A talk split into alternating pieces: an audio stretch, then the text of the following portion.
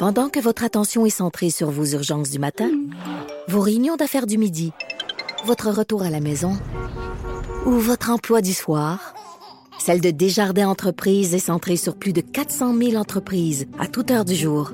Grâce à notre connaissance des secteurs d'activité et à notre accompagnement spécialisé, nous aidons les entrepreneurs à relever chaque défi pour qu'ils puissent rester centrés sur ce qui compte, le développement de leur entreprise.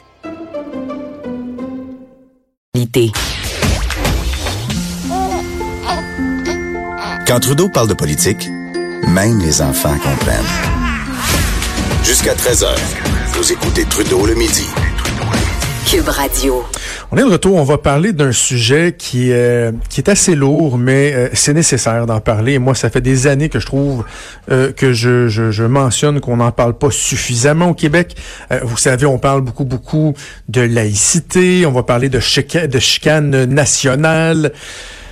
Mais la détresse, le suicide, la maladie mentale, peut-être qu'on en parle plus que par le passé, mais est-ce qu'on en parle suffisamment? Est-ce qu'on en parle suffisamment également de, des difficultés que certains ont à obtenir l'aide dont ils ont besoin? Il y a une histoire euh, dans l'actualité qui est absolument euh, terrible. Euh, c'est celle d'Émilie Hull, une jeune infirmière de 23 ans qui, depuis l'âge de 12 ans, vivait avec des problèmes de dépression, bon, maladie mentale et tout, et euh, a jamais réussi à trouver vraiment le, goût de vivre. Et six jours avant son décès, euh, sa mère elle-même l'accompagnait à l'hôpital pour vraiment aller chercher de l'aide. C'était, si on veut, un ultime appel à l'aide.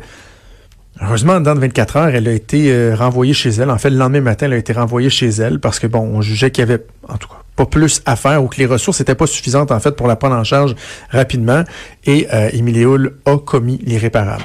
Son cousin Jimmy a partagé une lettre qu'elle avait écrite euh, peu avant de s'enlever la vie et ça a beaucoup beaucoup attiré l'attention. Je regardais ce matin le 85 000 partages déjà euh, à ce sujet-là. J'ai envie de parler de la problématique du manque de ressources, du manque de disponibilité puis aussi la sensibilisation de la population à toute la question du suicide avec Jérôme Gaudreau qui est directeur général de l'association québécoise de prévention du suicide. Il est en studio avec moi. Bon midi, Monsieur Gaudreau. Oui, bonjour, Monsieur Trudeau. Euh, bon, on parlera pas du cas particulier euh, parce qu'évidemment, ni vous ni moi, on a toutes euh, les informations et le but n'est pas de pointer qui que ce soit du doigt. Par contre, il y a une prise de conscience qui s'opère à partir de cette histoire-là. J'ai envie de vous demander euh, de, de voir ça, de savoir qu'il y a des cas où il y a des gens qui auraient eu besoin de ressources et qui n'ont pas été capables, ou en tout cas qui n'ont pas eu suffisamment d'aide. Est-ce que ça vous surprend? Est-ce que c'est quelque chose qui est fréquent?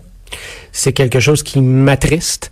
Euh, c'est quelque chose qui m'inquiète énormément parce que en tant que tel, une des premières règles quand on se retrouve en présence d'une personne qui, qui, qui est à risque de passer à l'acte suicidaire, peu importe le niveau de risque, des fois ça fait, des fois c'est élevé, mais peu importe, on doit assurer la sécurité de cette personne-là.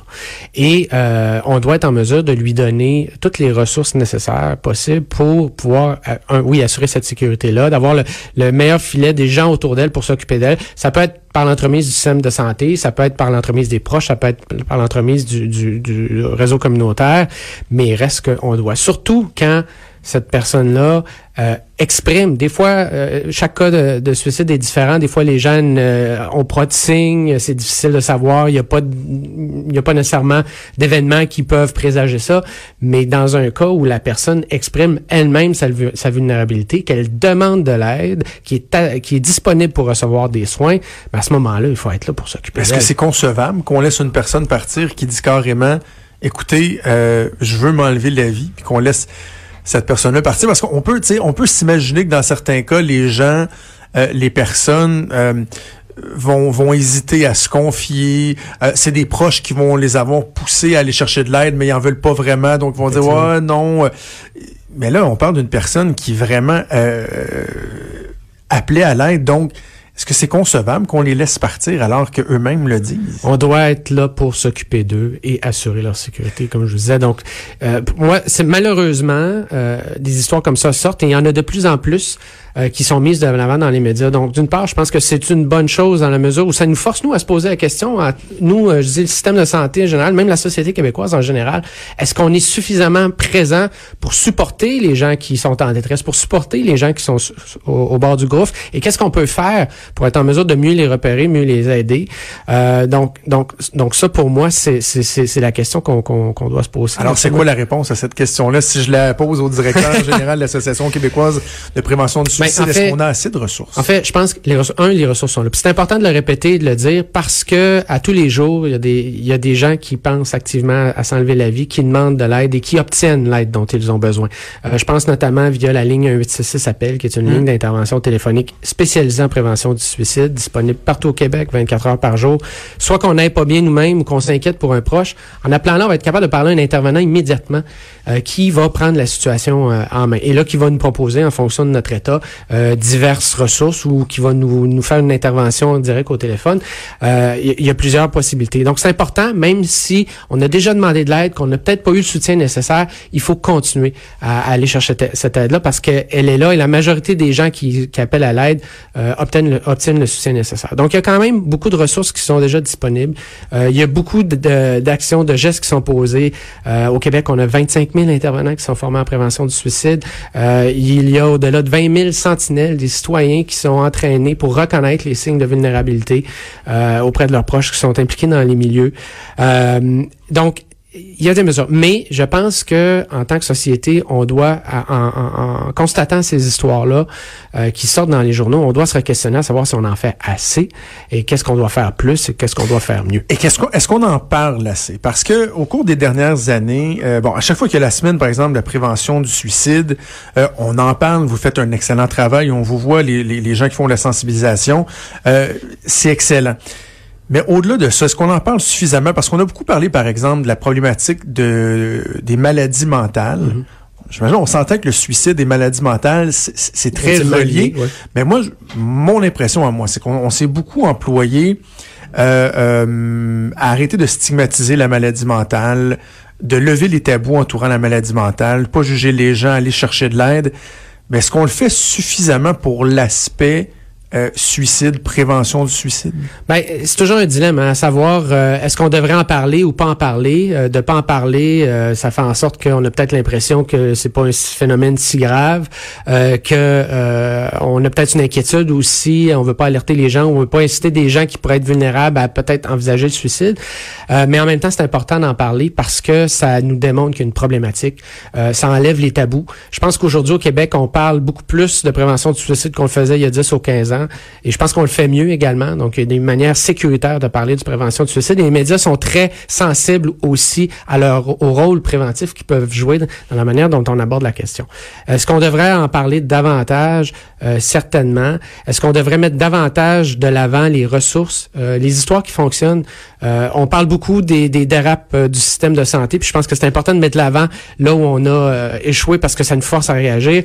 Mais en même temps, tous les jours, il y a des centaines de personnes qui obtiennent mm. l'aide dont on Donc, il faut pas non plus en venir à penser que la situation est catastrophique, puis ça donne rien de demander de l'aide parce que de toute façon, on l'aura pas. Ça, je pense que c'est un message qu'il faut éviter de véhiculer. Mais plus on en parle, plus les effets se font sentir directement dans le réseau. Je voyais là, encore dernièrement, j'ai entendu une intervenante qui disait, ben, lorsque on, parle de euh, d'histoires tristes, de suicide ou tentative de suicide ou de détresse, le ressac il est immédiat. les, les, les, lignes se mettent à sonner davantage. Euh, est-ce qu'il y a une inquiétude à ce niveau-là de dire plus on en parle, plus la demande est là et est-ce qu'on est prêt à faire face à ben, cette demande-là lorsqu'elle est accrue? Je pense que effectivement, c'est ce que vous venez de dire. L'enjeu, c'est les ressources sont-elles suffisamment présentes, sont-elles suffisamment disponibles pour répondre à cette euh, à, cette euh, demande d'aide là.